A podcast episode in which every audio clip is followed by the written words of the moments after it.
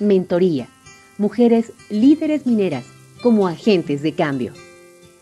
Encuentro Internacional para el Intercambio de Experiencias sobre Formalización y Redes de Trabajo para Mujeres de la Minería de Pequeña Escala. Mujeres mineras y especialistas de Bolivia, Colombia, Ecuador, Nicaragua y Perú participaron del evento en el marco del proyecto de mentoría de mujeres líderes comunitarias en la MAPE como agentes de formalización en Bolivia. Formalizar la actividad minera es un paso trascendental para contribuir con el cuidado del medio ambiente mejorar las condiciones de trabajo, tener una adecuada fiscalización y supervisión por parte de las autoridades, contribuir a la recaudación fiscal, entre otros. Por ello, la importancia del proceso de formalización no tiene cuestionamiento alguno. La especialista nicaragüense Diana Lopera señala que la formalización de las actividades mineras permite clarificar el trabajo y la situación personal de la minera y del minero. Este plan de ordenamiento y desarrollo de la minería artesanal tiene unas palabras claves. Y las palabras claves ahí parecieran estar en una balanza, pero ellas pueden estar en cualquier lugar.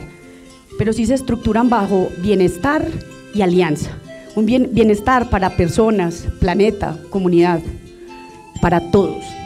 Alianza es legalidad, es convivencia, es inversión, una de las palabras clave era legalidad y la hemos usado acá mucho, ¿cierto?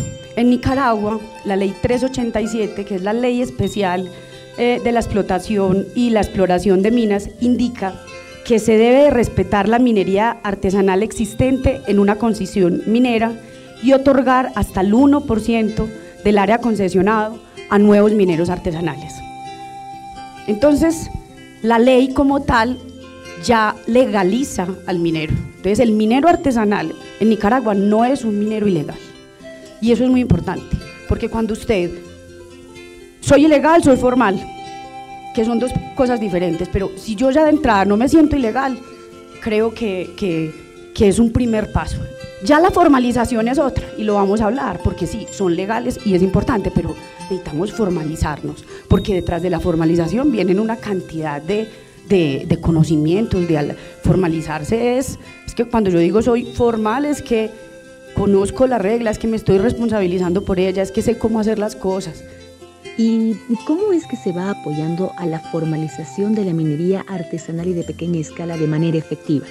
Había un plan de ordenamiento de la minería artesanal antes, que no tenían como mucha, tenían diferencias. Y dijimos, no, aquí lo que tenemos que hacer es unirnos. Entonces se unió el gobierno, con todas las delegaciones, Ministerio de Minas, Ministerio de Medio Ambiente, eh, Ministerio de Familia, Ministerio del Trabajo Inferior, eh, eh, Ministerio de, las Cooperativas, que lo, que lo hay, y unámonos con las alcaldías y con los consejos municipales, unámonos con las empresas mineras industriales y unámonos con el gremio. A eso se le llamó la Comisión Municipal de Minería Artesanal y nació en Bonanza. Ahí empezó todo este camino de alianza, que esa es una palabra que es clave de este modelo y que la vamos a encontrar en todas partes. ¿Cuál es la manera de encarar lo productivo dentro del modelo? Hay una meta estratégica y es garantizar la producción artesanal, la que tenemos en este momento es de, 10, de 8 años, del 2022 al 2030 con una promedio anual de 50 mil eh, onzas promedio año. Eso es aproximadamente 100 mil toneladas, 100, 150, 200 mil toneladas. Ahora, esa es nuestra meta en producción porque necesitamos oro para que todos ganemos. Pero no queremos oro si no se fundamenta bajo unos pilares de sostenimiento y unos factores de éxito y lo, es que lo ponemos en un esquema en manera de casa, porque la columna o la base son fundamentales. No puede fallar ninguna, o si no, no funciona esto, no funciona. Y podemos tener mucho oro, pero si estas cosas no funcionan, no va a haber, no va a haber un modelo ahí. ¿Cuáles son esos pilares? Estabilidad legal y organizacional. Si no es legal, si no es formal, no podemos comprarlo, no podemos hacer minería el procesamiento de mineral sostenible, vamos a hablar más de eso, pero eso nosotros necesitamos ser eficientes y sostenibles, o si no, no podemos llegar a ese número. y minería segura y responsable con el medio ambiente. No nos interesa un oro que venga de accidentes, no nos interesa un oro que venga en contra del medio ambiente. Así que no hay negocio para llegar a esa meta si no se cumple esto. Y los factores de éxito. El uno y el otro fundamentales. Acompañamiento de las instituciones del Estado y alianza gremial. gremial alianza. Si no hay alianza aquí no podemos hacer nada. Convivencia industrial y artesanal, que ese es el juego. Nosotros somos la empresa minera, pero tenemos que convivir con los mineros artesanales. Aquí no es no estén, no. Convivamos, coexistamos. ¿Cuál es la importancia de las alianzas estratégicas para la formalización de la MAPE? Ahora nosotros queremos tener alianzas y apegarnos a todo ese compromiso que tienen todas estas organizaciones. Ustedes las conocen, ustedes se sienten orgullosos de ello y hay que apoyarnos, eso es lo que queremos. Entonces así queremos ampliar la, alianza. Por eso eh, proyectos como el, el EGPS, WIM, eh, Centroamérica, el ONUDI, el eh, Proyecto Minamata. Son organizaciones que quieren hacer que las cosas y que la minería sea mejor. Entonces nosotros queremos hacer eso. ¿Y qué? ¿Cómo nos hemos conectado? Esas alianzas con eso. ¿Cómo llegamos con WIN?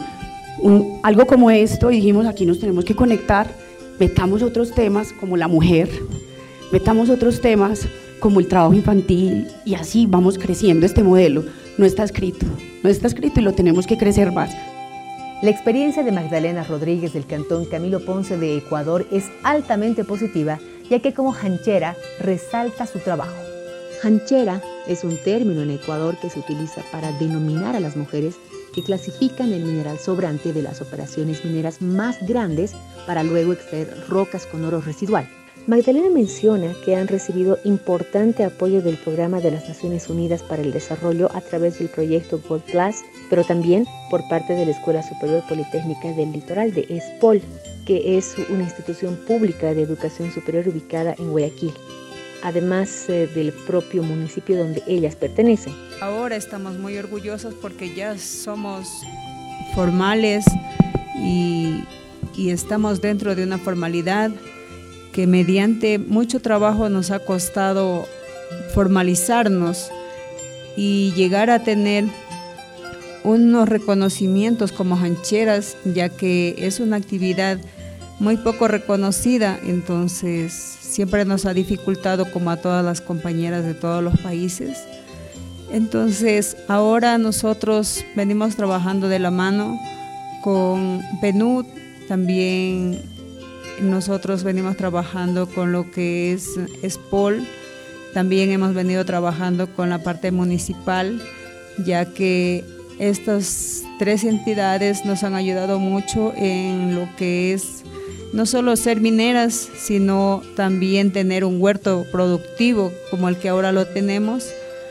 Y estamos muy orgullosas y capacitadas también al mismo tiempo porque nos han apoyado con muchos muchas tareas que, se van realizando, muchos talleres que nos han ido haciendo empoderar de nuestros trabajos.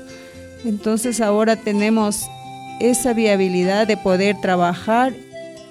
Dina Juliet Serna, representante de las mujeres barraqueras colombianas, señala que inicialmente hubo temor ante el principio de formalización por la falta de información.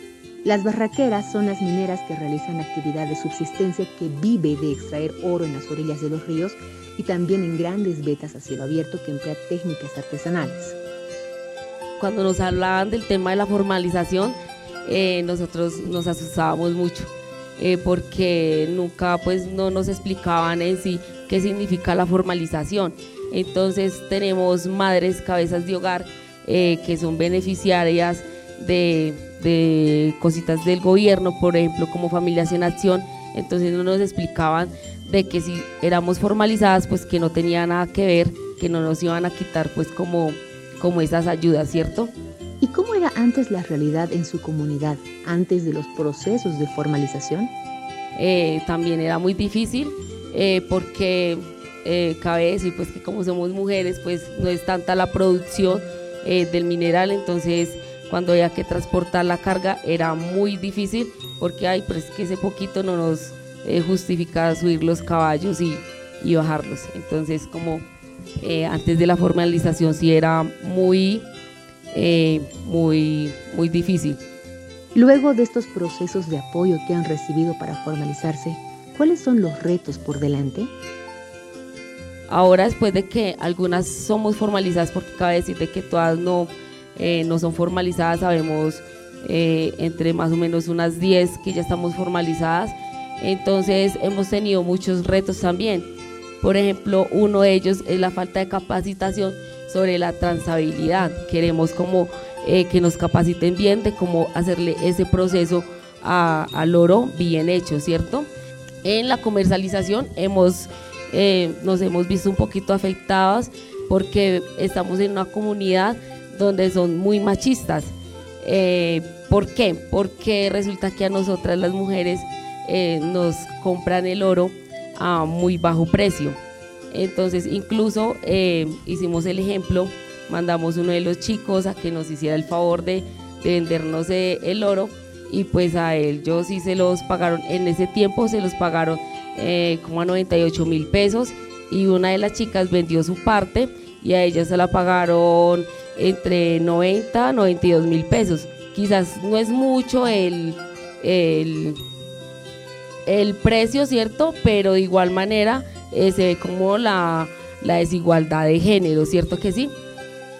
¿Cuáles son los beneficios que trae la formalización para las mujeres mineras? Bueno, en cuanto a beneficios tenemos muchísimos, eh, pero el tiempo es muy corto, pero quiero hablarles un poco. Eh, ya somos más visibilizadas, ya vemos un grupo de mujeres que la, estamos sacando del estadio, eh, por ejemplo, tuvimos como el proyecto del RISE, eh, pues fueron hacia Antioquia. Eh, bueno, en Antioquia, por allá en Santa Rita, hay unas mujeres mineras, entonces ya estamos como más, más visibilizadas, ¿cierto? RISE es un proyecto desarrollado por el Instituto Tecnológico de Massachusetts y financiado por USAID, que sus siglas en español significan Resistencia, Inclusión y Medio Ambiente. ¿Qué más nos puede contar Dina en cuanto a beneficios, los precios del oro, por ejemplo, ¿cómo, cómo es que se va mejorando en estas figuras? También tenemos la posibilidad de vender el oro a mucho mejor precio porque antes la vendíamos a una comercializadora que no era formal. Entonces, como no era formal, pues nos daba los precios que ellos quisieran, ¿cierto? Pero entonces ahora el beneficio que tenemos eh, de ser formalizadas, pues es que lo podemos vender a una comercializadora formal y ellos obviamente nos dan un precio justo, ¿cierto? Bueno, también oportunidades de trabajo, por ejemplo, algunas de las chicas que no pudieron estar acá conmigo, eh, trabajamos, eh, tenemos la oportunidad de trabajar con el proyecto RISE como facilitadora, entonces el beneficio de uno estar formalizado es que también tiene capacidades de poder trabajar, ¿cierto? Bueno, también eh, participaciones en intercambio, lo decía la compañera María Camila, hemos estado en Suárez Cauca, en Medellín y pues mi persona que me encuentro aquí en Bolivia, que es una oportunidad muy, muy bonita. Entonces, bueno, y así vamos. Y que ya no tenemos como la persecución por las autoridades, porque primero cuando sacábamos oro, entonces como, ¿y ustedes de dónde sacaron eso? Eh, ¿Y por qué? ¿Cierto? Entonces ya sabemos que ya lo vamos a vender a una comercializadora formal, entonces ya no nos ponen como, como tanto lío, ¿sí? Los procesos de formalización de la minería artesanal y de pequeña escala en la región son diversos. Hay casos de éxito, pero también hay muchos retos por delante. Este intercambio de experiencias ayuda a identificar oportunidades para continuar trabajando en pro de una minería más responsable y sostenible. Este fue un producto elaborado por Cumbre del Sahama con el apoyo de EGPS del Banco Mundial.